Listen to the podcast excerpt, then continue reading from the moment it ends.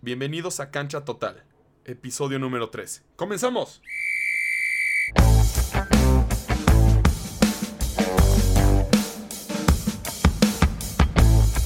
Pues bueno, ya comenzamos. Perdón por no sacar capítulo la semana pasada, pero tuvimos unos problemas familiares. Se murió mi perrito, entonces no me sentía del todo bien. Pero bueno, ya regresamos y con malas noticias aún. Este capítulo se titula El charrúa que conquistó España. Ay, qué poético, ¿no? Ah, bueno, pues vamos a hablar de, de Luis Suárez en el capítulo número 3. Ya aterrizamos en fútbol o soccer, como le quieran llamar. A mí me da igual. Vamos a hablar un poco de, de Luis Suárez. La noticia es clara y ya la vimos. Luis Suárez se va del Barcelona. Tras seis temporadas. Para mí, el mejor 9 que ha tenido el Barça pero vamos a hablar un poco del proceso de todo, cómo fue esta despedida y la despedida en sí. Primero, un poco de estadísticas, ver qué ganó el charrúa Luis Suárez en el Barcelona, en Cataluña. Seis temporadas, 283 apariciones, 198 goles, eso lo convierte en el tercer máximo goleador del club. 59 goles en su mejor temporada. Dios santo, de tan solo pensar 59 goles en su mejor temporada.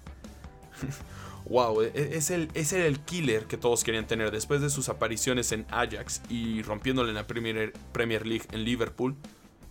Todo, Europa lo quería tener. Yo recuerdo que el Real Madrid iba a ir por, por todo, por Luis Suárez, pero el Barça se lo arrebató. Muchos dicen que es por toda esta todo este grupo de la MSN que formaron que tenía Suárez, uruguayo, Messi, argentino y Neymar brasileño, eso fue detonante para que se unieran. Yo pienso, y es la verdad, yo lo pienso así. Si tienes más eh, amigos que, que tienen más en común que solo el fútbol, hay unión y hay conexión. Pero bueno, vamos a seguir ahora por todo lo que ganaron. Cuatro ligas, cuatro copas del Rey, dos supercopas de España, una Champions, una Supercopa de Europa, un Mundial de Clubes y una Bota de Oro. Que la Bota de Oro se otorga al máximo goleador de la temporada en Europa. Si no me equivoco, la da el diario Marca de España. Pero bueno, esos son todos los datos, todos los datos que, dio Luis Suárez en sus seis años en el Barcelona. Pero ahora, ¿cómo se va? Y las formas. Porque muchos piensan que las formas tienen que ser... La leyenda tiene que dictar cómo se va y en qué términos pero Luis Suárez se aferraba a no irse y ese era un problema muy grave. Durante ya las últimas dos temporadas, sí, no había sido el Luis Suárez de los 59 goles, de los 40 goles, de los 30 goles, los goles que ustedes quieran ponerle. Pero aportaba un muy poco. Y para ser un killer en Europa, un número 9, te mandan un balón y la tienes que meter. Y Luis Suárez ya estaba fallando y fallando y fallando. Más la llegada de Griezmann, que según yo, ojo, es de lo que yo pienso y veo. No le, no le apeteció del todo a Suárez. Pues llega un, un vato más joven que yo y con ganas de triunfar. Me está quitando la titularidad, me está quitando protagonismo. Yo pienso que eso también le enojó un poco a Suárez. Al final de esta temporada, eh, se dice que Bartomeu y Koeman agarraron un teléfono y le dijeron, Lucho, ya no contamos contigo, lo siento ya búscate equipo, porque ya no vas a estar en el Barcelona. Yo pienso que eso es incorrecto. También la mentalidad de Suárez de siempre luchar era, no, puedo seguir un año más, puedo seguir luchando, puedo seguir aquí. Pero la realidad era distinta, Suárez ya no tenía para que estar en el Barcelona. Sí, se va por medio la puerta detrás, entre comillas. Pero en realidad no. En realidad Suárez cumplió su ciclo, está perfecto, a todos nos duele, y es, es una pena. A mí me hubiera gustado que Suárez hubiera agarrado y, ¿saben qué? Amo tanto al Barcelona que me he hecho para atrás. Muchas gracias por estas seis temporadas, pero hasta aquí. No que el jefe te diga, oye chavo, ¿sabes qué? Ya no te necesitamos. Ya bye, sale bye. No. Uno tiene que decidir, saber que ya no puedo. Suárez ya no puede jugar 90 minutos al tope. Ya no puede, simplemente es imposible que Suárez juegue se va una leyenda del Barcelona. Se va un ídolo, un, referente, el mejor 9 que ha tenido el Barça. por delante de muchos, de Romario, de Ronaldo. Si quieres poner más nombres, Henry, Eto, Zlatan, Villa, Villa que juega más como un extremo, un 7, pero aún así era, era en medio. Se va. Y es muy triste. Pero conquistó España.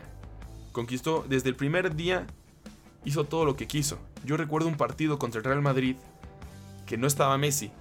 Y él hizo un hat-trick y cargó al equipo. Creo que he quedado en el marcador, en mi vago recuerdo, 4 a 1.